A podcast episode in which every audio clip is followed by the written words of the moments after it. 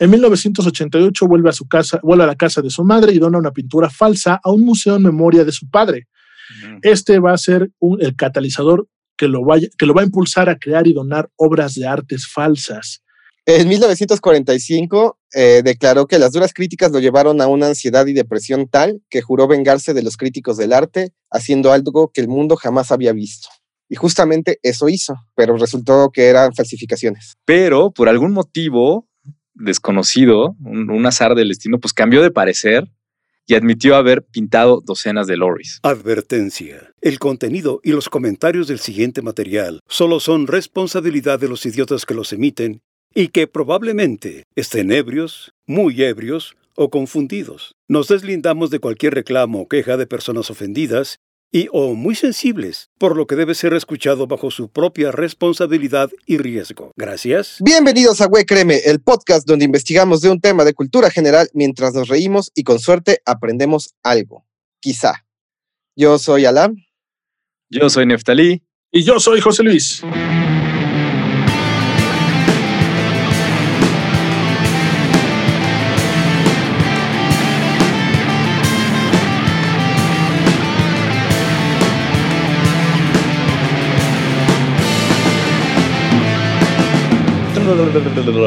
En cumbia. En bachata, güey. Voy a Bachata. hacer una versión haz la versión, sí, güey, como ya te tardaste. Cumbia vichera. de reggaetón, güey. Exacto, güey. No, güey. Ahora sí que no, güey. Ah, le pongo tu, catu, catu y ya, güey. Es todo lo que tengo que cambiarle. Es el viejo truco. Reggaetón. Pues bienvenidos a su podcast de confianza, güey, créeme, donde José Luis nos contará de su amigo estafador. Ah, no, no me contestó, no me contestó las llamadas, como era, como era de te debe esperarse. dinero. Nos debe dinero. No solamente a mí, a man. varias, varias bandas. No manches, qué mal. Sí, es gacho. Qué, qué quemón, ¿eh? Qué quemón.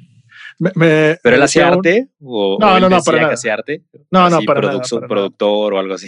No, no, no, no, para nada. Ok. Él es este psicólogo y este Híjole, man. y, y por eso les digo que como que en su familia tenían este esta caja de, de León de Toral, pero también quién sabe si es cierta, ¿no? La cosa es que sí creo que me vendió una vez una antología de los Beatles en DVD, Ah, ya. pero, ajá, pero creo que no era de él, era de su hermano. Ah. Entonces, ajá. Me dijo que tenía, fíjate, me dijo que su hermano tenía un distribuidor de, de cosas originales, de los Beatles y todo eso. Entonces, eh, yo le quería regalar esta misma antología a un amigo y lo contacto él y no, este, hay que ver eh, si el distribuidor tiene, pero me acordé que me dijo su hermano, que su hermano todavía no se leen las cosas mal. Ajá. Le hablo a su hermano, ¿no? Oye, mira, que me dijo tu carnal que Ah, esto, que esto. tú sí, tienes sí, acá tengo, el sí, sí, tengo un distribuidor, sí, claro, claro. Oye, pero estoy buscando esto. No, eso está bien difícil de conseguir. Pero me lo acaba de conseguir, comillas, hace poquito, ¿no? Ok. De su hermano, el, el de estafador. No, está bien difícil de conseguir. Ah, bueno, pero es como me lo, me lo consiguieron, pensé que tenías más. No, no, no. No, no, no. Cha. Pero, pero déjame ver qué onda, porque así, porque ¿qué crees que el mío desapareció? Entonces, ta, ta, ta, ya, ya, yo me hice pato. Entonces, sí, déjame ver Y el, onda, y el ¿no? De que había- le habían No, no, no. vendido. No, No, él, él dijo, déjame ver, porque como el mío desapareció, voy a ver si lo vuelvo a comprar, ¿no? Ah, chale, qué mal, güey. Sí, después salió esta, esta banda que, que es tranza, pero fíjate que, que pasa muy curioso porque otro conocido, que lo tenemos amigo en común, me dijo, ay, güey, es que también para qué le prestas, ¿no? Pero cuando sale todo esto, pues él también le había prestado. Y es muy similar a la historia que les traigo hoy. Ah, Ahorita, les explico por qué. Perfecto. No, pues si quieres vas. Vas de Échatela. una vez, ¿Quieres que arranque, empecemos con la arránquese. historia? Sí, falsificadores en el arte el día de hoy en Güey, créeme. Va, a mí, se me hizo, a mí se me hizo muy interesante esta historia. El podcast animado. porque estoy, estoy en caricatura mientras estoy hablando. Estilo chistes de Polo Polo. Ándale, que lo hacía su hijo, creo. Sí, bien chido. Yo no sabía que Polo Polo tuvo una bronca de Alzheimer, ¿no? No sé exactamente. qué Ah, esté dicen, con él, dicen. tampoco. pero Sí, que pero- ya, ya está viejito. fue parte de sacar recursos, ¿no? Muy bien, muy atinados. Me, me interesó esta historia, eh, de hecho, hizo que dejara otra historia que ya estaba trabajando. Dije, no, es esta, esa, va, va esta, está, está, está increíble. Y es muy curioso, fíjense. Él se llama Mark Landis y es considerado un estafador de arte. Y es muy popular, además muy conocido. Tiene un documental que se llama Art and Draft. Entonces ahí sí lo pueden buscar. Es, no está muy viejo el documental, creo que salió el año pasado o el antepasado. Eh, no está en Netflix. En Netflix está otro que ahorita les digo que también está muy bueno, que estaba viendo justo para este programa. Y este, bueno, Hay muy es- buenos documentales, caray, de falsificados, Este- muy este- interesantes. Este que les digo, ahorita, ahorita se los, digo, es que no lo tengo a la mano y no tengo el celular para ver qué es lo que estaba viendo. Este, este es de varias historias, este documental de Netflix. Entonces, Mm. ah, por, ahí, por ahí, a ver si me jalaba alguna o así, pero me encontré con esta historia que se me hizo bien interesante. Él se llama Mark Landis, es estadounidense, nació en 1955 en Norfolk, Virginia, y durante su infancia pudo viajar a lo largo y ancho de todo el mundo debido a que su familia pertenecía a la Armada. Mark, siendo un adolescente, sufre una crisis tras el fallecimiento de su papá y es diagnosticado en Kansas de esquizofrenia. Parte de su tratamiento incluye la arta- arteterapia. Y le gusta mucho y más tarde estudia arte en Chicago e incluso abre una galería en San Francisco. Y en la arteterapia, ¿qué te pueden hacer a, a pintar cosas? A pintar, a exacto. jugar con plastilina. A escribir reggaetón. A, a- a- a que no peles tus voces que, que te dicen quémalos, ¿no? O, o los dibujes. que no les hagas caso Exacto. a las voces. Que no Sí. le hagas caso a las voces que te dicen que no le hagas caso a las otras voces. Esas voces que luego, por ejemplo, cuando está, eh, me pasa cuando estoy mezclando, este, de repente eh, siempre tengo como una voz, eh, como, como que soy muy inseguro en mis decisiones, pero sí me he notado que tengo como una voz que me dice, no, sí, súbele, güey, punto cinco, punto cinco, no, punto cinco, y siempre ando subiéndole punto Y así cinco. soy con la música. Súbele a la música. Ah, chingas. Exacto. Y tengo- eh, otra vez le iba a confesar esto a mi esposa, pero este, ya no me atreví. Pero sí tengo una voz que me dice, súbele 5 punto, punto 5, punto 5, güey, punto 5. Hasta me huelguea y todo. Ya, punto 5, punto 5. Que por ejemplo una corrección de EQ, ya, punto 5, punto 5. O de ganancia. Creo que tengo esquizofrenia, amigos. No manches, ahora que lo dices, me acordé de una, una morra que, que conocí en una chamba que decía que tenía siete personalidades y una voz. Ah, su madre. Entonces se, se me hacía bien curioso, bien específico, ¿no? Son siete personalidades y una voz externa, ¿no? Así de que, el que le decía cosas así. Una voz en off, güey. Tu propio narrador está ¿Qué chido. pedo, no? bueno, en fin. Y luego, Ya, yo, yo, ten- yo tengo un amigo en la, en la secundaria, no sé qué sea de él, hace años, años que no sé de él, pero él, por ejemplo, me contaba que, que de repente empezaba a hablar con él mismo. Eso, no, es- eso es normal, todos lo hacemos, ¿no? sí. Pero un día sí llegó, o sea, sí llegó y me empezó a decir, ¿qué crees que algo me está pasando? Porque ya me está contestando, ya me estoy contestando yo sin quererme contestar. Ah, primero cabrón. era, era como una rutina que él tenía de, por ejemplo, te paras temprano y, y, y te dice a ti mismo, este, queremos café y te contesta, sí, sí, un cafecito, va, va, y te lo empieza a hacer, ¿no? Pancito, no, no, güey, pancito ya no, cabrón, ya estamos No, bien no, ya, gordos, ya, va, va, sí. va, no, Así que, este, no, este, así, pero la bronca es que, por ejemplo, me dice mi cuate que era muy así, y él era muy así, inclusive luego le daba por hablar en tercera persona, ¿no? Ramón dice que, él se llama Ramón, Ramón dice que tiene hambre, ¿no? Eh, estaba loquillo, es, es realmente muy simpático. Como March, ¿no? Cuando habla con ella misma. ¿no? Exacto, ¿no? Este, muy histriónico. Pero llegó un momento que sí me, así me dijo, pero me lo dijo muy serio de, ¿qué crees, güey? Es que ya me estoy contestando cosas que yo no me contestaría.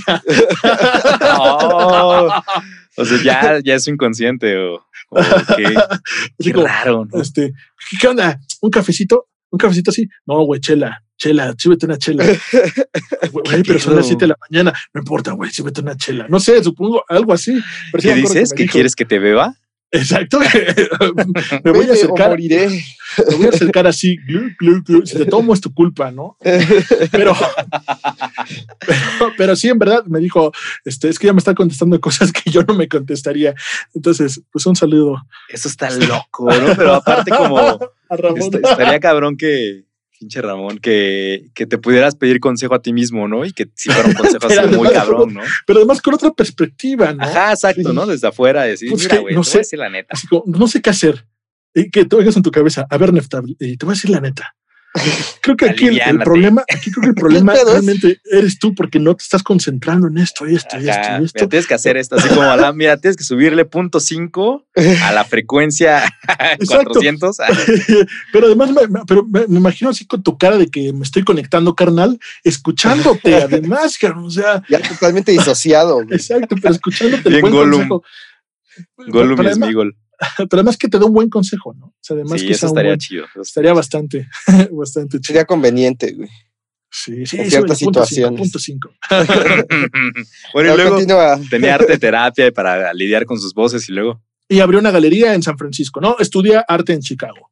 En 1988 vuelve a su casa, vuelve a la casa de su madre y dona una pintura falsa a un museo en memoria de su padre. Este va a ser un- el catalizador que lo, vaya, que lo va a impulsar a crear y donar obras de artes falsas. En el documental dice, eh, tengo, tengo el don de ser un buen pintor y quise hacer algo de lo que mis padres se sintieran orgullosos. Mark Landis engañó a más de 40 museos en 20 estados de Estados Unidos en sus tres décadas de carrera como falsificador de arte. Deben estar orgullosos sus jefes, güey. No, claro. Qué orgullo, güey. Fíjense, Bien hecho. su, su método era el siguiente. Se disfrazaba de filántropo o de sacerdote. Se presentaba en el museo con la obra bajo el brazo y, y tal cual la donaba, ¿no? O, o se contactaba con los curadores o, o los administradores de los, de, de los museos vía mail y llegaba y entregaba la, la obra y además recibía reconocimiento público. eh, pues las conferencias que luego se dan, ¿no? Para anunciar que han recibido una obra de arte, ¿no? Pero además eran obras importantes, no, no, no pequeñeces. Ah, es lo que te iba a preguntar, ¿sabes de, de qué, de qué Sí. autores eran? ¿Eran sí, como sí, gringos? ahorita. Sí, sí, sí, eran, era- eran, eran gringos, pero, pero además era esta parte de que lo trataban como real. O sea, él decía, me trataban como realeza. Mm. Entonces, pues era algo que, que en verdad hacía. Porque Eh, llegaba muy espléndido, ¿no? A regalar un cuadro. claro, o sea, imagínate. Carísimo. Ajá, además, o sea, y cuadros importantes, ¿no? Invaluable, güey. él, él, él tenía un método de trabajo. Él hacía esa obra en dos horas. Le gustaba una pieza y la, la iba a reproducir y tenía solamente dos horas para hacerlo, lo que durara una película en la televisión. ¿Dos horas? Sí, exacto, sí. Qué loco. Y no, eres, no era especialmente un buen técnico colorista. Él mismo afirma que no se preocupaba por los pigmentos usados en las pinturas. Él iba a, almacenes de suministros o a esta tienda grandota con W, este, que no es Waldos. El monstruo. Qué güey. ya sé. Existe todavía Waldos. Bueno, y compraba tras planificar, eh, y compraba los suministros así, tras planificar la nueva obra, o- nueva obra que quería hacer. Se la compraban Eh, en el súper la pintura. Sí, güey, para hacer Plano. sus pinturas, sus suministros, así, sin broncas. Y para que la tela o el papel se viera viejo, los, enveje- los envejecía con sustractos de café o té. La clásica. Si hiciera así amarillento, ¿no? Exacto. Aquí hay un personaje muy, muy importante. Matthews Leininger, conservador jefe del Museo de Arte de Cincinnati. Eh, él le pisa los talones desde el 2007, cuando Lannis dona al Museo de Arte de Oklahoma City cinco obras falsas. Leininger comienza a reunir información para llenar las tarjetas de las pinturas eh, recibidas de Landis, una formalidad requerida antes de que se pueda entrar eh, las pinturas a los museos, vaya, es como Antes del ingreso. archivo, ¿no? Ajá, esta pieza la donó Alam, ¿no? Entonces, en, en la búsqueda rápida de, est- de estas imágenes realizadas sobre la- las donaciones, encuentra un, un sin título de Paul Sinac, que Oh. se presume es de, bueno, de, el Sinac es de 1863 a 1935. Leninger descubre que el Savage, el College of Art de Georgia tenía una idéntica. Al descubrir el fraude, Leninger se pone en contacto con otras instituciones y comienza a juntar pruebas. Pero Landis en ese tiempo seguía actuando. Lo que pasa es que Leninger empieza a encontrar obras eh, diferentes, la misma obra en diferentes eh, museos. ¿no? La más importante es esta, ¿no? La- la O sea, pero- de Paul Singer. O sea, no era nada más una obra eh, duplicada, sino que había varias. ¿Y no se habían Sí. dado cuenta entre los museos o qué pedo? Hasta entonces. Háblense. Hasta entonces, ajá. Un día, Oye, pero a, a ver, aguanta. Bueno, no sé si nos lo vas a Sí. explicar más adelante, pero entonces no las vendía ni nada. no, Las Solo las donaba. donaba. sí, solamente las donaba. Un día de septiembre de 1900, del 2010, perdón, llega a Hilliard University Art Museum de Lafayette, Luisiana, vestido de jesuita y con un Charles Courtney Curran bajo el brazo. Después de, mantener con, después de mantener contacto por correo con su director explicándole que quiere donar esta obra para rendirle tributo a su madre, que era una gran coleccionista y que había fallecido unos días antes, eh, pues, pues, se presenta. No obstante, en este caso, la conservadora del museo, Joyce Penn, la conservadora o curadora, como, como, también aquí en México se conocen, eh, no tarda ni una hora en destapar que aquel Curran no es auténtico, con una sencilla prueba. Tras pasarle por la luz ultravioleta y bajo la lupa del microscopio, la pintura de vela que ha sido realizada sobre el patrón de puntos de una reproducción.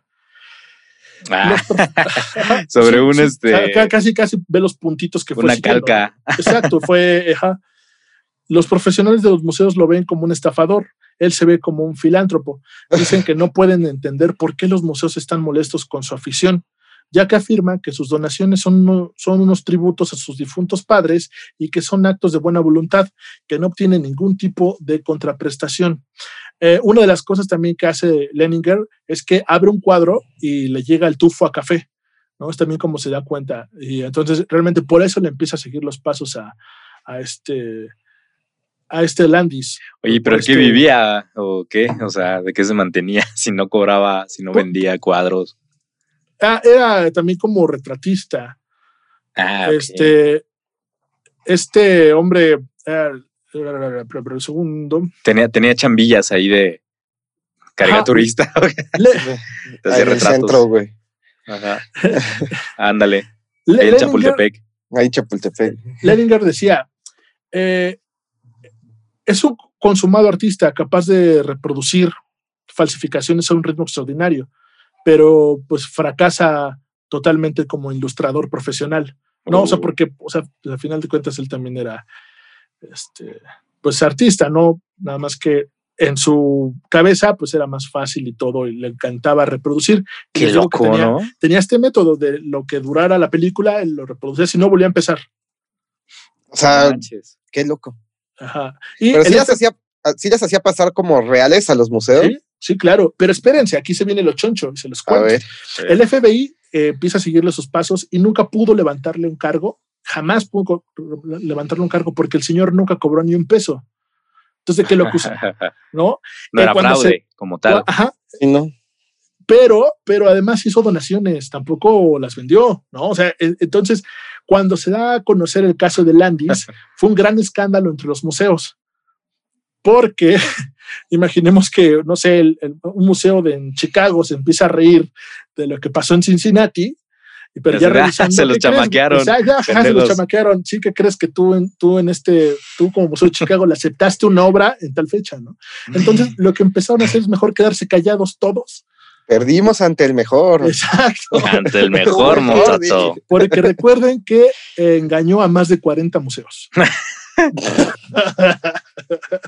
Entonces, por la vergüenza ya no dijeron nada, ¿no? Exacto. Pues que qué perroso.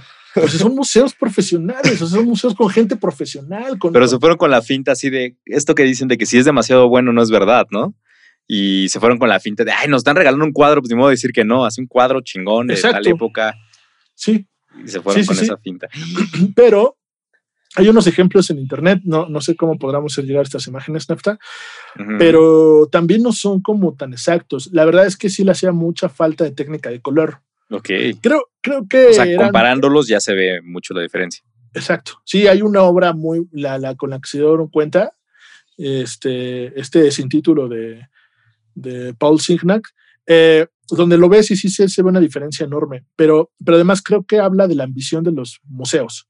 O sea, en verdad, creo que eso fue el quemón y pues el hombre sigue libre y, pues nada, no lo pueden meter a la cárcel porque no, no recibió ni un peso, no hizo nada más que el donarlo. Yo digo que este cuadro es de SINAC, ahí si tú lo compruebas o no es tu problema, yo te lo dono y los museos lo...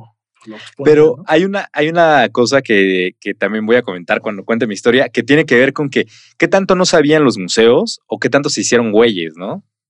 ¿Tú qué piensas? ¿Tú qué opinas? Pues sí, pero mm, no sé. Ahorita te les eh, comento por qué, por qué lo digo. Leninger, Leninger y, Joyce, que fueron como los más importantes que el, que el Joyce Penn, que fueron como los más importantes en, develar esta información. Joyce Penn le criticó mucho la, la, la técnica, ¿no? O sea, de que, oye, es que en verdad los colores tampoco se parecen tanto. ¿no? Las proporciones sí son muy buenas. Por, por, ejemplo, vean estas, búsquenlo, y son muy buenas, pero los colores no tanto. Y Leninger les digo que abre el cuadro y le llega el tufo a café, ¿no? Fue como lo que la, la pues también comprado sus pinturas en el súper, pues qué querían. Sí, sí, las pinches pinturas Vinci, güey. Pero es esto, la, la, ambición, la ambición de los museos, ¿no? Que a final de cuentas lo que hablábamos también con los estafadores en, en este programa que hicimos, pues gran culpa eh, es también de la persona que acepta, ¿no? Claro. claro, por decir es demasiado bueno. Muy bien, José Luis. ¿Y luego qué le pasó? No, le pasó nada. Ya. Nada, quedó desprestigiado. Es famoso por ser eso.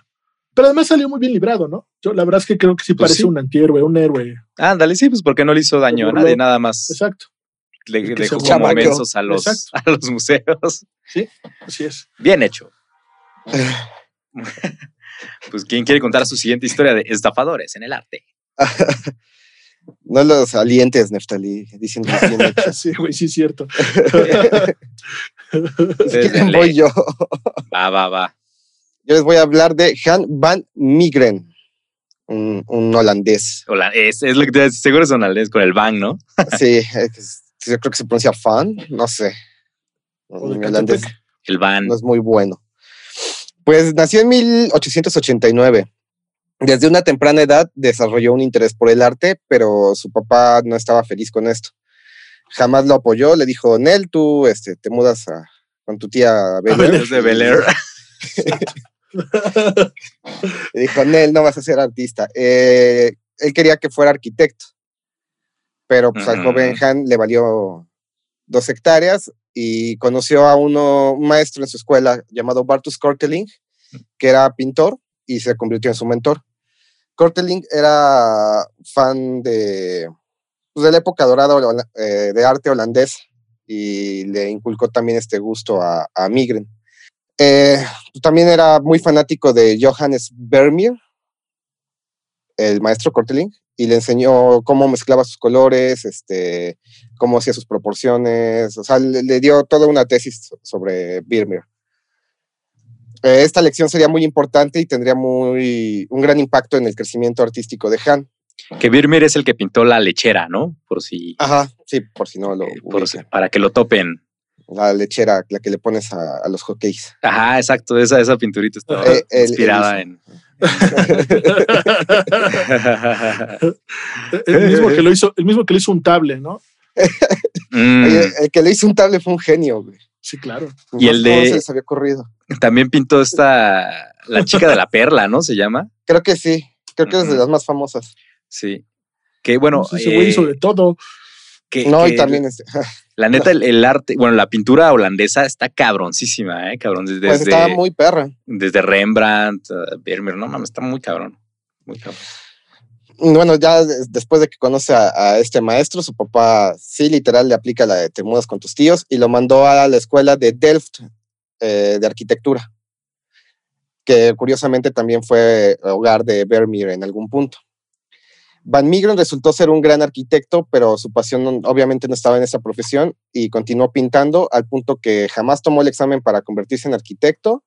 Se cambió de escuela a la, Escuela de Arte de Den en 1913 y este mismo año recibió una medalla de oro de por parte de su escuela en Delft por una pintura que hizo en la iglesia de Saint Lawrence. Muy bonito, primer premio. Primer, premio. Explica tu, pintura, jovencito. Ay, pues más o menos le copié a verme. y le puse esta pista de carreras porque se me hizo bonito. Oigan, como el logo, eh, no, perdón, tenía que mencionarlo, el logo del aeropuerto está. Ah, sí. Los memes fue fake, ¿no? No sé, pero los memes están ah, increíbles, mano. Pues, sí, fue fake news. Pues échenle otros dos pesos ese diseño, ¿no? Que la, verdad era una genialidad, ¿eh? O sea, como representación irónica. Totalmente. Pues sí, el mamut. Sí, usted es maquiavélico. Usted es, usted es diabólico. le, hubiéramos recomendado al diseñador del logo de Wekreme. Sí, saludos, saludos, acá. saludos al buen topo. Sí, hazte, hazte, hazte, un logo así bien ácido del aeropuerto de Santa Lucía. bien, ácido. bien, ácido, güey. Bueno, y luego. Exhibió su primer set de pinturas legítimas en 1917 y fueron muy bien recibidas por la crítica, pero al pasar eh, poco tiempo fue recibiendo menos atención Y la crítica ya para este entonces estaba más enfocada en los cubistas y los surrealistas. Y dijeron que este Migrin no tenía nada que ofrecer porque estaba muy enfocado en el pasado. Recibió comentarios diciendo que era poco original y un imitador sin todo el talento de los artistas que lo habían precedido. Qué bajo. O sea, le echaron así hasta con la cubeta le aventaron. Esto fue principios del siglo XX, ¿va? Ajá, 1917. ¿Cómo, ¿Cómo, se llama este, este compita? Eh, Han Van Migrin. Va. No, le, te iba a comentar eh, cuándo, era, cuándo fue esto, porque con la llegada de la foto, eh, muchos pintores se dieron cuenta de que, de que ya no era, ya no tenía sentido la exactitud, ¿no? Que tenía Velázquez o que tenía Rembrandt, ¿no? Que pues, ya no tenía caso pintar tan exacto, entonces tenían que pintar más bien otras cosas como justo el cubismo, cubismo el surrealismo. Entonces, pues que bajó, ¿no? Que le diga, pues tú.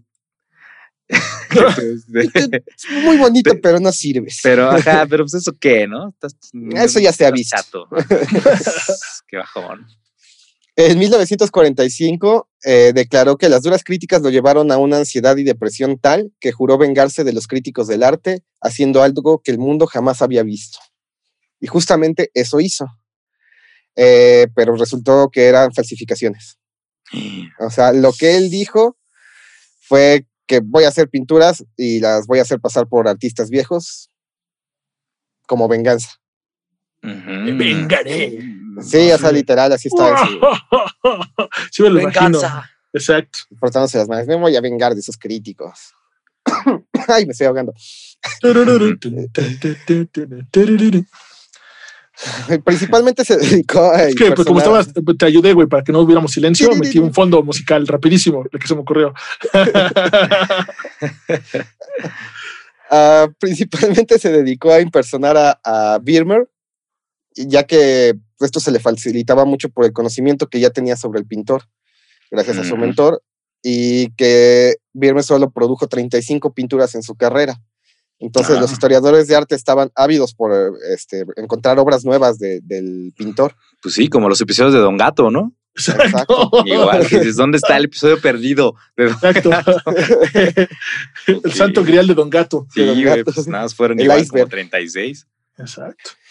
Y la idea de que debían existir más hizo más fácil que creyeran que estaban viendo uno nuevo o bueno desconocido cuando eh, le mostraba una falsificación. Como el final de dinosaurios, ¿no, güey? O sea, es como, lo encontramos. Pero ese sí no es tan, tan difícil de encontrar, güey. Solo está muy ¿Doblado? ¿Doblado? No sé si te gusta doblada, pero. ¿Cuándo, cuando, les cae el meteorito? No, ¿cuál meteorito, güey? ¿O de qué estamos hablando? ¿De dinosaurios? calentamiento global. No, Ese, se mueren porque se enfría el planeta. Ah, muchos árboles. Sí, cierto, sí, cierto. De entrada a una era de hielo. Pues qué güey. tu cultura pop, güey. No, creo que más bien, perdón, sería como cuando Oliver Atom despierta, ¿no? Sin las piernas. Sin las piernas. Ándale, Más bien sería como ese capítulo de Supercampeones. Cuando Luis Miguel despierta sin piernas. Cantando ya nunca más. ah, nunca más. Sigo, perdónala. Bueno, y luego. está bien. Eh, Los cuadros perdidos, qué pedo. Van Miguel era dedicado con sus reproducciones, eh, investigó de forma minuciosa a Birmer, incluso compró lienzos del siglo XVII y utilizó las mismas fórmulas para mezclar la pintura. Su mayor reto era hacer que la pintura pareciera tener 300 años de antigüedad, ya que la pintura puede tardar décadas en secarse completamente y si alguien la tocaba, pues iba a dar cuenta que no, falso. Su solución fue meterlas a un horno. Eso. La mayoría se quemaban o se, se derretían. pues que pensaba que iba a pasar, ¿no? Descubrió que no tenía que hacerlo junto al pan. E inventó la pizza. ¿no? Mientras hacía pan, horneaba también sus pinturas, descubre que mejor, pues, ¿no? o sea que de repente, o sea, sí lo intentó, se le quemaban, ahora le vuelve a empezar, mano. Sí, porque sí, ya calculaste mal. Vuelve a hacer. Menos leña. La solución fue, bueno, descubrió que poniéndole fenol formaldehído, la pintura se endurecía y se horneaba mejor. O sea, no se derretía. Chido. Ya al terminar de, hornear sus pinturas, que cagados en eso, les pasaba Salía del horno. Un, rodillo para hacer las gritas en, la pintura y que parecieran más legítimas.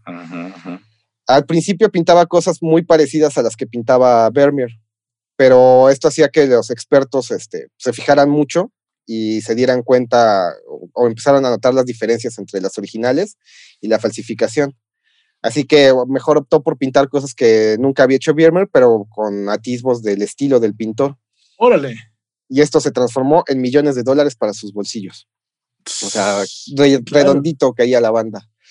Su famosa pintura de los discípulos de Maus fue la que le abrió el paso a mercado, eh, ya que era una pintura de tema religioso y era la más grande que había hecho hasta la fecha. Eh, los historiadores ya habían especulado que Vermeer había hecho una pintura de esta naturaleza, o sea, de, Jesús, y eh, deseosos aceptaron la idea de que era una obra original del pintor, o sea, ni siquiera lo cuestionaron, la compraron. Para el momento que fue descubierto, Van Migren ya había hecho el equivalente a 400 millones de dólares con sus falsificaciones. O sea, el equivalente actual en ese momento eran 30 millones. Oh. Pero este mismo éxito fue el que lo llevó a su caída. Durante la Segunda Guerra Mundial, Hermann Göring, la mano derecha de, de Hitler, se deshizo de 137 pinturas de su colección a cambio de la pintura de Cristo y la mujer adúltera supuestamente de, de Birmir, pero era la ah, falsificación. Ándala, o sea. Para desgracia de Han, Goering guardaba meticulosamente todos los documentos de sus transacciones. Entonces, al acabar la guerra y cuando encuentran la pintura y encuentran los registros, ven el nombre de Migren al lado de la transacción y vas para el bote. Se lo llevan por este, colaborar con el enemigo. Lo tacharon uh. de traidor. No como falsificador, sino como. No, como. o sea, él dijo, le vendió una Pyramid original a, los nazis. y eso, la acusación es que ya llevaban implicación de sentencia de muerte. Pues oiga, pero es falsa, no importa. Ahí fue cuando se tuvo que desenmascarar. Se vio obligado a delatarse como falsificador.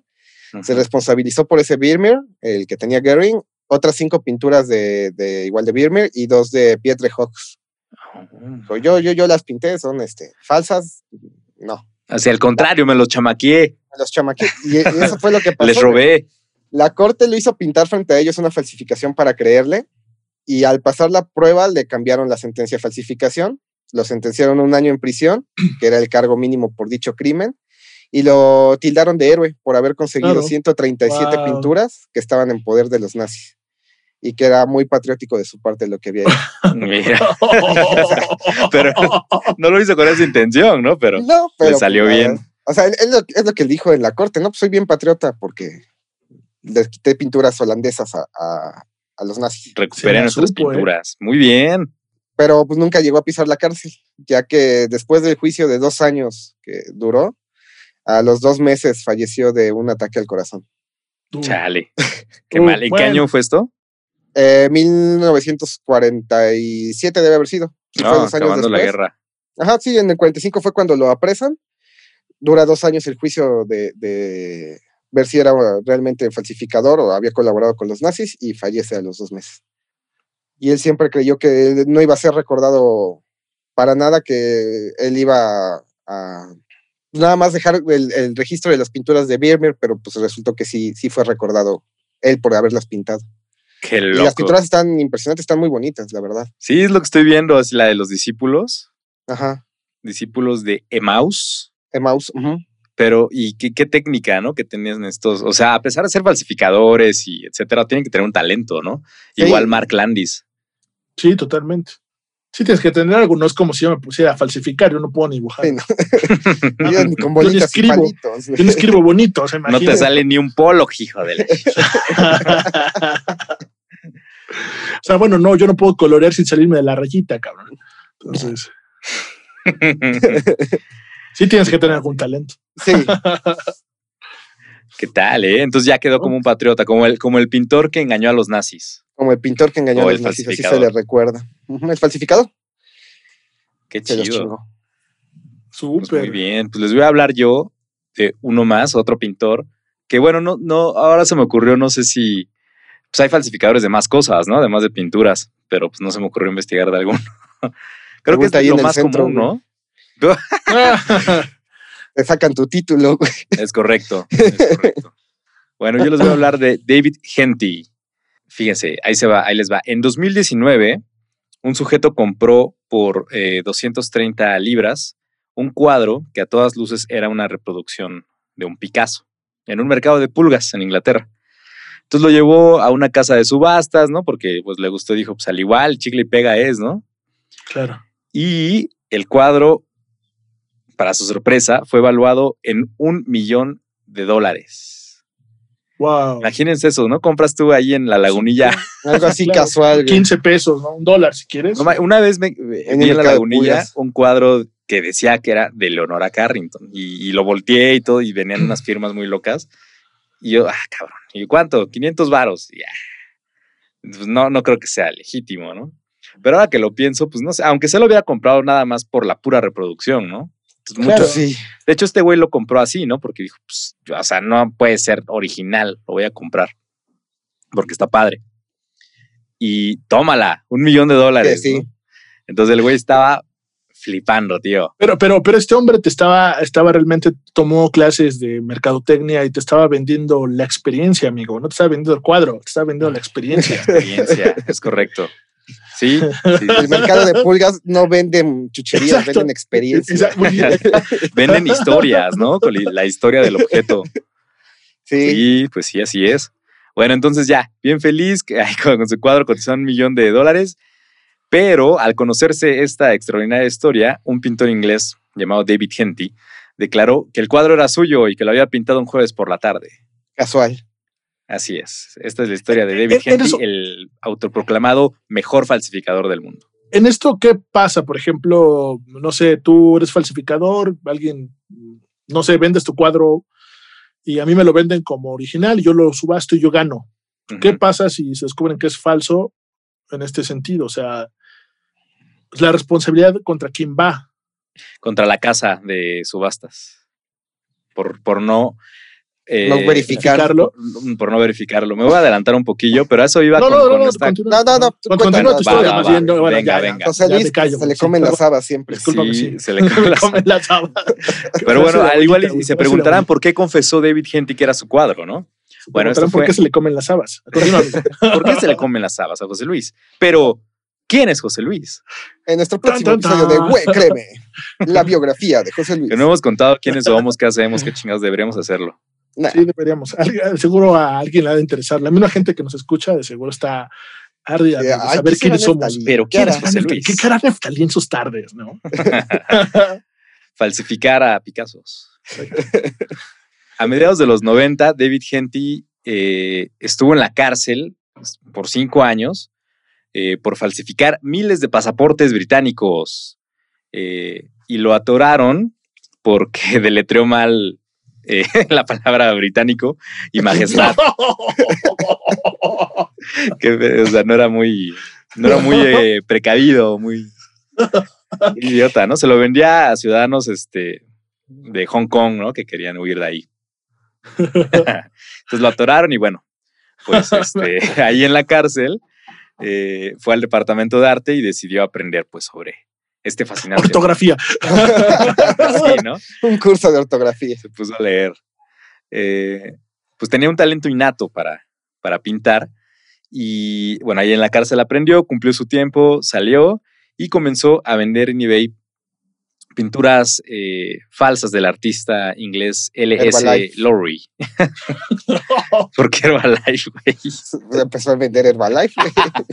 Quería estafar así de lo lindo.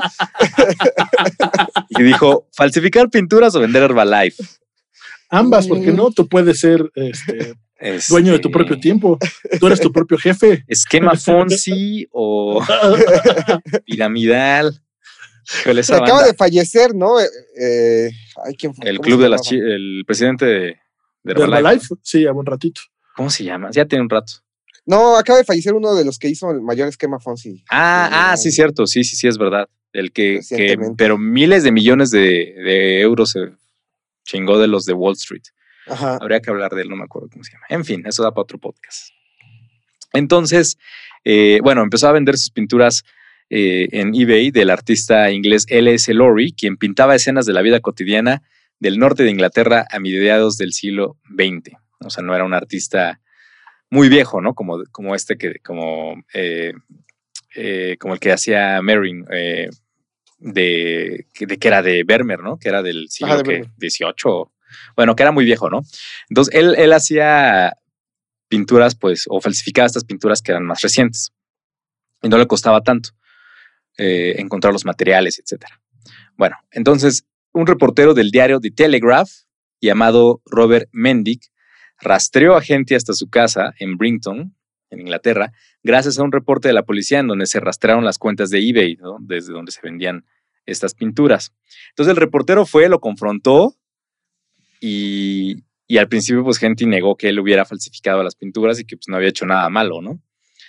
Pero por algún motivo desconocido, un, azar del destino, pues cambió de parecer y admitió haber pintado docenas de lorries. Ahora, este sujeto es muy encantador, yo lo, descubrí primero en un documental de Vice, y, lo ves y es un viejillo ahí súper chido, ¿no? Y que, que, explica cómo hace las cosas. Entonces yo creo que también el reportero, qué, qué chambota, ¿no? De, rastrearlo, ver dónde vivía, ir, ¿no? Buscar la nota. Y, y al igual, eh, no, no, sé, yo estoy especulando, pero al igual gente dijo, pues... Eh, pues reconocimiento. exacto, ¿no? Eh, quiero que, que, sepan que yo fui, ¿no? Pues sí, al final de cuentas. entonces, cuando anunciaba una pintura en eBay, decía que, pues que no había documentación de la misma, ¿no? Que no se podía comprobar si era original o no, y que la había encontrado en una venta de garage o en un ático o etcétera, ¿no? Se, se inventaba una historia, eh, pero la realidad es que él mismo las pintaba en su casa. Te, te, interrumpo. Sí, sí, sí.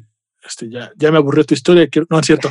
Este, no, e, es que me acuerdo que alguna vez leí que, que estas ansias de, de, la búsqueda del reconocimiento en los humanos ha hecho que se cometan como muchos errores. Por ejemplo, ahorita que me mencionas un claro como ejemplo, ¿no? De que, pues, probablemente la búsqueda de reconocimiento, pues confesó. Los asesinos seriales, por la búsqueda de reconocimiento, es como se les puede también como, como rastrear, ¿no? Como el que dicen que ahí está en la escena, ¿no? Mientras, que dejan su firma, ¿no? O sea, no, y ahí están en la escena viendo, con esta, este morbo tal vez de ser señalados en ese momento, ¿no? Esta búsqueda del reconocimiento es como... Qué loco. Algo que en la humanidad nos ha, se ha hecho esto, ¿no? Pues sí, sí, totalmente. Entonces, bueno, él decía que, pues, confesó, pero también decía que, eh, pues no las vendía como originales, como tal, ¿no? Sino que decía, pues quién sabe si sean originales. Él me inventaba una historia, ¿no? De que las había encontrado. Entonces le mostró al reportero y al fotógrafo que iba a su casa, les mostró el lugar donde almacenaba los óleos y los marcos viejos que compraba en tiendas de antigüedades, ¿no? Para darle a las pinturas. Exacto, que fueran más auténticas. Y después confesaba que se sentía como si Lori, cuando pintaba, hubiera habitado su cuerpo, ¿no? Para, como si lo hubiera encarnado. ¿También oía voces? pues aparentemente. Y lo que le enojaba es que eh, él fue el que empezó a pintar a Lori y que muchos ahora lo hacen y que lo hacen mal, ¿no? Eso es lo que le encabronaba. y confesó que en eBay contaba estas historias, ¿no? Que los cuadros se habían sido encontrados en un ático o que tenían imperfecciones, ¿no? Y que esto lo hacía para crear un, misticismo, ¿no? Y una magia alrededor de la obra. Depende se la volviera, se, exacto, se volviera más atractiva, sí, totalmente. Dice que él trató al principio de vender su propio arte, o de firmarlo por él, pero decía que no se vendía, que él dice, necesitas un, tener un nombre para vender, ¿no? Y cuando le puso a los cuadros inspirado en Lori, para maquillar la obra, de repente se vendía. ¿no? Él no decía que era de Lori, decía...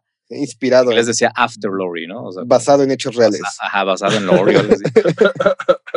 y que la gente pues decía, órale, ¿no? Y lo, y lo compraba. Ahora, hay opiniones en contra, que yo creo que aplica para estas tres historias, que dicen que falsificar una obra de un artista destruye su integridad y su reputación, y otros que dicen que simplemente es un acto criminal, que ese sería un debate que al igual y no resolveremos hoy, pero se me hace curioso cómo, eh, cómo sobre todo con él, porque ahora les diré qué más falsifica, eh, se me hace fascinante, ¿no? Todo lo que tienen que estudiar, todo lo que tienen que aprender para reproducir algo, ¿no? Exactamente como, como se hizo y aparte envejecerlo, ¿no? Tener un paso extra. Se me hace increíble. Eh, bueno, después del artículo de Telegraph que salió, que, lo desenmascararon, o lo que él mismo se, se, echó de cabeza, eh, ganó muchísima popularidad, o sea, contrario de lo que se pensaba, y comenzó a recibir encargos de obras de arte. Incluso ah. sus obras fueron exhibidas en una galería de arte con eh, con copias de artistas como Van Gogh, Picasso y Modigliani, que tenían un precio de hasta 5 mil libras. ¿Pero ya eran obras suyas o eran reproducciones? Eran, eran, reproducciones, eran copias. Eran copias, pero, o sea, ¿por qué no lo persiguieron legalmente? Porque él, él nunca las vendía como si fueran originales. Él decía, sí, no, él decía, en, no hay documentación, o sea, eh, nunca dijo, es el original, la basura. Porque las vendía aparte en eBay eh, por, no, no, por mucho dinero, las vendía por 200, 200 libras, 600 libras. Sí, o sea, no estaba, no se pasaba de lanza tampoco. Sí, o sea, no las vendía como un original y por eso nunca, pues él decía, pues yo no hice nada malo legalmente, ¿no? sí, ahí está el hueco legal. Exacto. Entonces, bueno, a partir de este éxito y de esta fama que obtuvo eh, por, el, por el artículo, pues, pues se volvió su, su, negocio formal y empezó a estudiar sobre los artistas, acudir a las galerías y los museos para estudiar las pinturas. Se, se hizo un clavado ¿no? del mundo del arte y actualmente en su página de internet que lo pueden encontrar como David Henty. Eh, vende copias de artistas como Caravaggio, como Monet, Modigliani, Picasso, Van Gogh, Basquiat y Leonardo da Vinci. Ahí nomás. Esta, de esta última tiene un famoso cuadro que fue descubierto en el 2005 llamado Salvator Mundi, que fue un cuadro que estuvo perdido durante, ¿qué? 300 años. A la madre. Es la pintura más cara del mundo vendida eh, en 450 millones de dólares. La compró un, saudí. Pero, pues si a ti no te alcanza, puedes obtener la copia de David Genty por 50 mil libras. Ahí nada más. Entonces ya tiene su negocio formal, así, un emprendedor del arte, eh, autodidacta, prolífico lector de libros del arte. Dice que, se que trata de hacer las obras tan fidedignas como puede y que él es como un actor, ¿no? Que juega un rol eh, cuando quiere pintar la obra de determinado autor, como que pues, juega el rol de ese pintor y, lo pinta lo mejor que puede, ¿no? Pero no tiene un estilo propio. ¿Cómo ven? ¿Qué, les parece? Wow. O sea, lo posee, el espíritu de Rembrandt, Sí, y muchos dicen que, que eso es una jalada, ¿no? Que, pues, que no, que realmente son criminales, ¿no? Que lucran con esto. Pero pues en este caso, este güey pues dice, pues saben que son copias, ¿no? Son reproducciones. Y pues más bien hay gente que no le gusta tener un póster, ¿no? O, algo impreso, pues quiere tener una pintura. Realmente no es un engaño. O sea, lo que él está haciendo en este caso no es, no es un engaño. Claro. Está siendo directo, derecho. Exacto. Él dice, se necesita tener un interés en el artista para copiarlo. Yo no me llamaría un, un falsificador, sino un copiador. un imitador. A copycat. Y hay una, en este documentalillo de, de Vice, este, está con uno de sus compitas que también es falsificador y que ah, cita... qué, qué, finas amistades. Sí, no, finísimos. Y cita... Sus padres estarían orgullosos. Ah, no, esa era la historia. cita a un pintor estadounidense de abstracto que se llama Mark Rocco, eh, que dice, para ser un artista tienes que robarle a un hombre rico un espacio en su pared. Se me hizo bien padre. Wow, ¿y sí? Sí, está Sí. es real. Sí, pero es lo que hace la diferencia, ¿no? De artista a artista, pues la consagración, ¿no? ¿Y qué te da la consagración? Pues que tu obra tenga una plusvalía, que tenga una apreciación, pero ya para cuando la apreciamos porque tiene una plusvalía, ¿no? Sí. Sí, entonces vean las obras de David Genty. Ya cuando las compara, bueno, yo estaba viendo la de Salvator Mundi, la que se vendió la máscara del mundo. Ajá. Eh, yo sí le vi como diferencias justo en el color, no sé, quién sabe pero se la enseñé a mi novia y me decía, no manches, se ve más chida la de la, la copia, ¿no? o sea, los colores se ven más chidos. Entonces. Son más vívidos, son más recientes. Pues yo creo, no sé. Entonces está. Es curioso, ¿no? Curioso. Que los hizo con colores mapita, güey.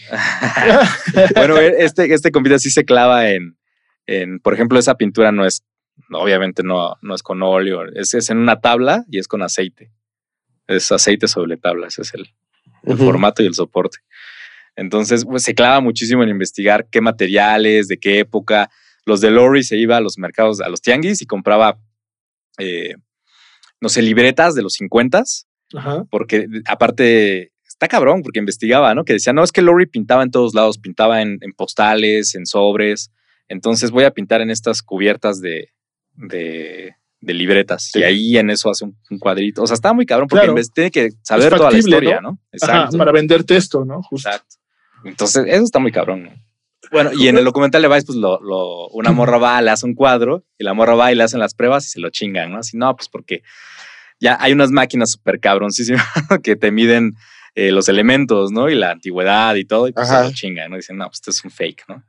Pero, pero es fascinante, ¿no? Porque el mercado al que él le tiraba era un mercado pues de eBay, ¿no? Que de gente pues... Sí, cosas pequeñas, 200 libras, 300 libras. Claro. Y ya después se hizo top, ¿no? Y él mismo tiene un buen marketing porque en su página él mismo se pinta, ¿no? Como el mejor falsificador del mundo.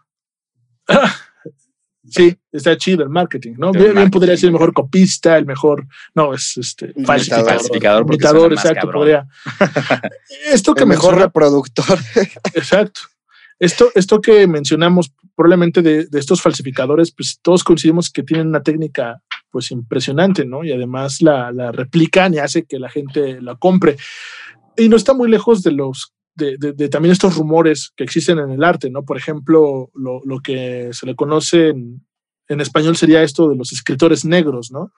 Que, que por ejemplo, se sabe que escritores sí. de, gran renombre fantasma, tienen a su, ajá, escritor fantasma tienen a su, a su chavo, a su, a su este, estudiante. Eh, su trainee. Ajá, estudiando por ellos, estudiando, escribiendo por ellos. Pues sí, como todos los libros de los políticos, ¿no? Sí. Exacto. Mientras ellos, pero estamos hablando de Borges, estamos hablando de, de, de, este, de Saramago, estamos hablando de escritores top que Ajá. mientras ellos resuelven como esta parte de andar en conferencias, andar en universidades, andar, eh, pues tienen a un este, becario, ¿no? Escribiendo por ellos, que es el concepto del escritor negro, el escritor fantasma. Mm. Pero también los músicos, ¿no? Por, por ejemplo, mm. me, acuerdo mucho de, de que se, se, se, sabe que eh, Mozart, cu cuando fallece, creo que la última eh, obra que que estaba, en la que estaba trabajando era justamente en el Requiem, ¿no? Que, que poéticamente ah, dicen sí. que lo hizo para despedirse del mundo, que era para su, su muerte. Uh -huh. Pero realmente estaba, estaba, este, había sido contratado para, para hacerlo. Y como no alcanzó a terminarlo, eh, se sabe, ¿no? Que, que tenía uh -huh. un, un, estudiante que se llamaba Susma, Susmair, Susmair, algo así, Javier Susmair, eh, que, que se supone que terminó el trabajo por él. O y también está el rumor de que su esposa lo contrató, pero era alguien que tenía el estilo, que había estudiado con él. O sea, no es como de, de a gratis, tenía el talento este, para poder como hacer formas, figuras que Mozart Ajá. había hecho. ¿no? Lo creo, tenía estudiado, bien estudiado. Creo que también, a lo que voy es creo que también esto de las falsificaciones también merecen cierto reconocimiento. No es bueno, no pagan. en los tres ejemplos que dimos, ninguno pisa la cárcel, pero este no, por el eso mío no se murió, güey. Le fue peor.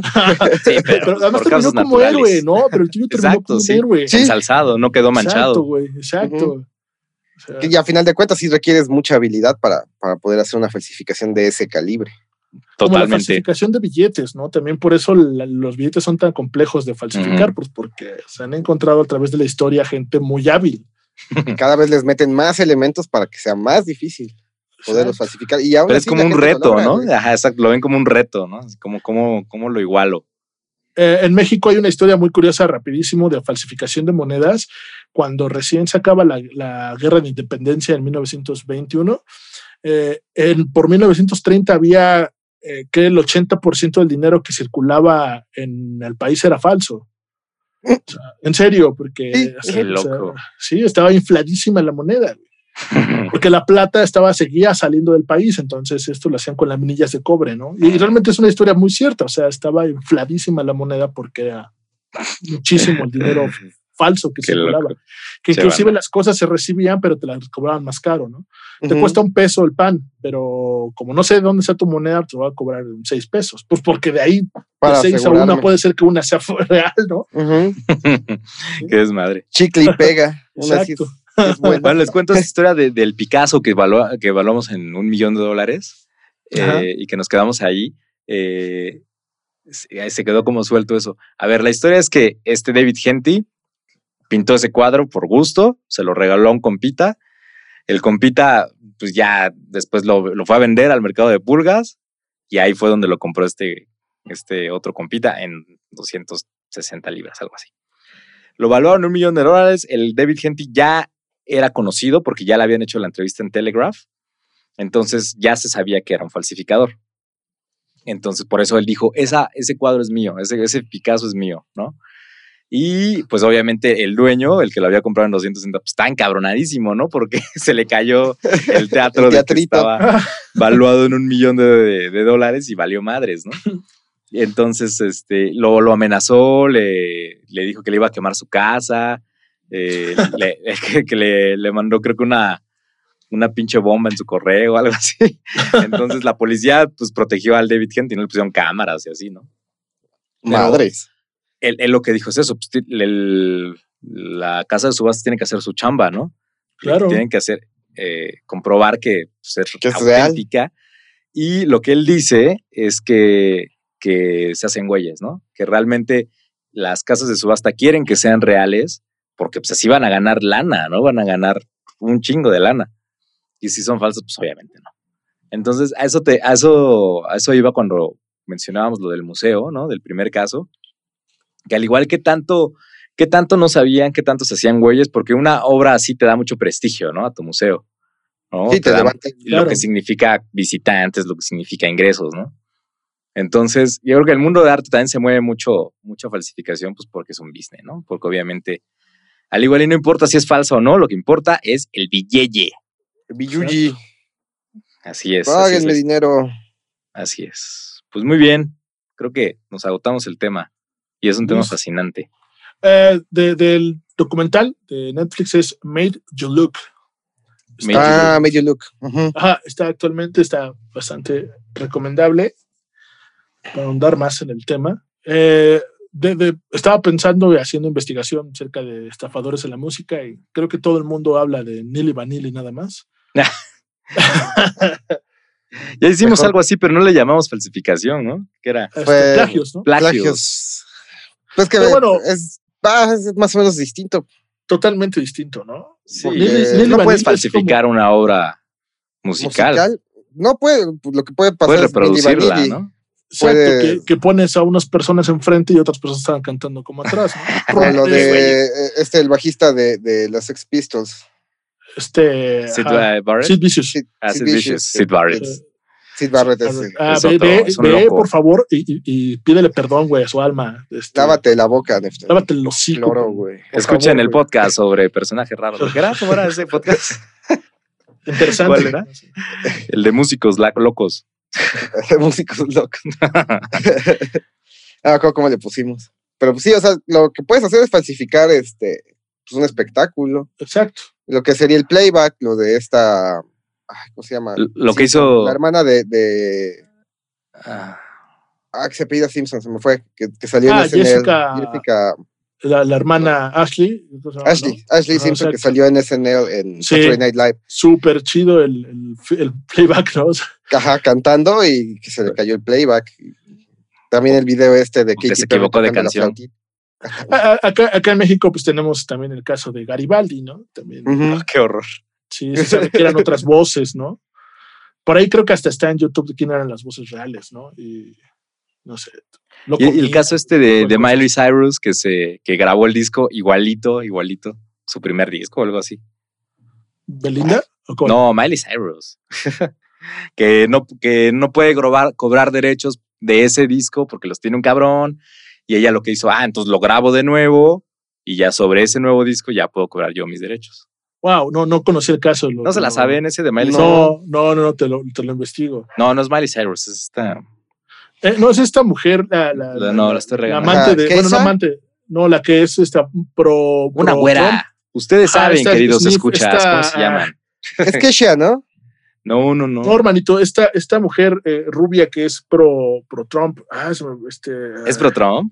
¿O era pro Sí, Trump? ¿no? Sí, creo que sí. Taylor Eh, Swift. Taylor Exacto, Swift, La que Taylor todos sus Swift. derechos, sí, bien, bien, Exactamente. entonces, Sí, ya. Ella, ella. Exacto, ¿Eso que es? todos sus derechos, ¿no? ¿Es falsificación No, no de su propio? no, pues no puede ser falsificación. Porque es suyo. Autoplagio.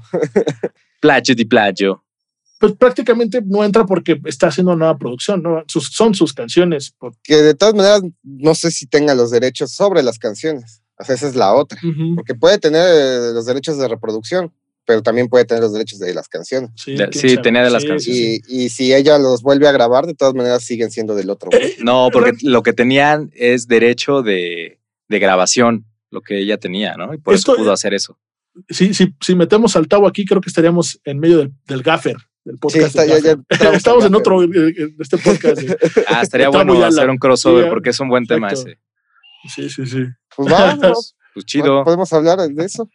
Le decimos al, al Tavo, Al Tavo y ya estamos en el gaffer. el gaf, Exacto. le levantamos el programa al güey. Ah, caray, yo también estoy en ese. Exacto.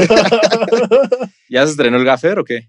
No, no está próximo. Próximamente, este- próximamente escuchen el gaffer con Sí, este- Alam y Tabo. Estamos haciendo como, como 8000 capítulos para tener reservas. Bien Ya todos. sabes, la clásica que casi no, no hacemos. ¿Y de qué se trata? Ya échate comercial. No, ya.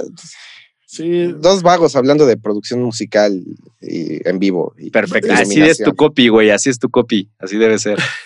Está bien que hagan esto, porque, por ejemplo, están diciendo unos científicos que se viene algo, que una, una pandemia, eh, pero entonces, pues creo que está, está bien que hagan eso, uno nunca sabe qué va a pasar. En el mundo. Ay, qué horror. Algo de COVID, dicen, Ujú. creo que se llama. Chale. El cobijas. Pues muchas Ya, gracias me dio por escuchar. Güey, créeme. Nos vemos en la próxima. Adiós. Yo fui Neftalí. Ah, Yo sigo yo, siendo José Luis. yo despedí el programa mucho antes. Yo soy. Sí, ya me quiero largar. Ya, ya. Nos chingada. vemos en la próxima. Niño, tonto. En el próximo episodio de Güey, créeme, misterio, acción, romance. Esto y más en el próximo episodio de Güey, créeme.